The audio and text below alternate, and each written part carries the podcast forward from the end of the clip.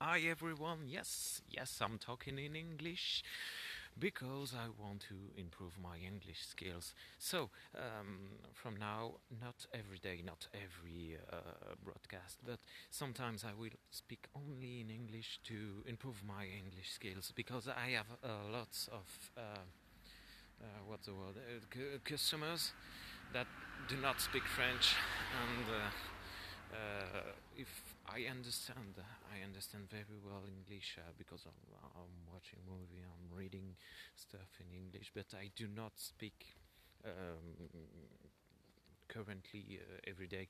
I, I do not speak English, so I need to to to, to, to say words and uh, not to to translate from French to English in my mind. So I want to uh, to train myself. So uh, sometimes I will speak about uh, I don't know uh, everything of everyday life. Sometimes I will speak about uh, movies I've watched or any stuffs. Um, that was a big bike, and that's what I would not say in French, but uh, well, anyway.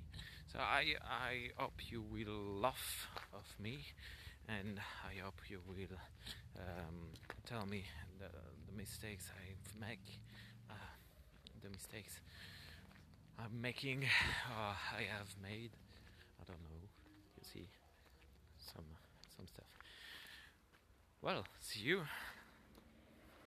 Uh, I forgot. Uh, so, as I said, uh, uh, sometimes I will speak about um, movies or, or series.